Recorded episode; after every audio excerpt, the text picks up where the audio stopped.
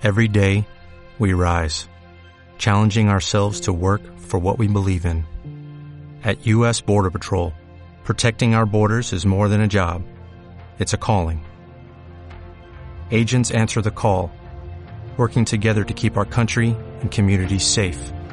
If you're ready for a new mission, join U.S. Border Patrol and go beyond. Learn more at cbp.gov/careers. Hola, ¿qué tal? Eh, soy Laura López Lillo y bueno, esta vez os voy a hablar de, del plan de social media en, redes sociales.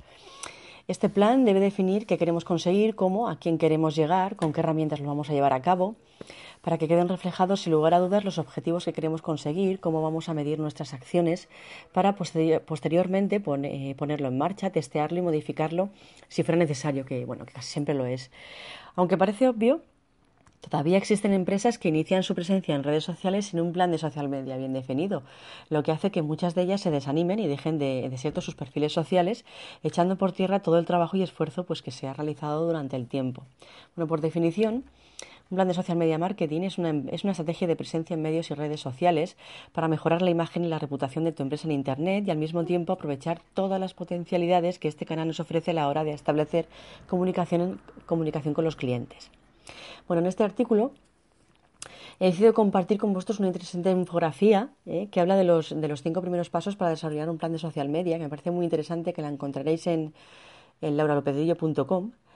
Y bueno, en el, en el artículo eh, la analizo un poquito, muy brevemente, ¿vale? Porque la infografía lo explica, lo explica bastante bien. Eh, por último, y en resumen, comentaros que, que bueno, que, que, en plan de social media debe de, de, de se debe reflejar un análisis de la situación, eh, luego se deben de definir los objetivos, el target, las, eh, las, plataformas idóneas para estar presente, el plan de actuación, eh, el plan editorial de publicaciones de nuestros contenidos, tanto, tanto propios como externos, la puesta en marcha y, por último, la monitorización y seguimiento, algo muy, un punto uno de los más importantes.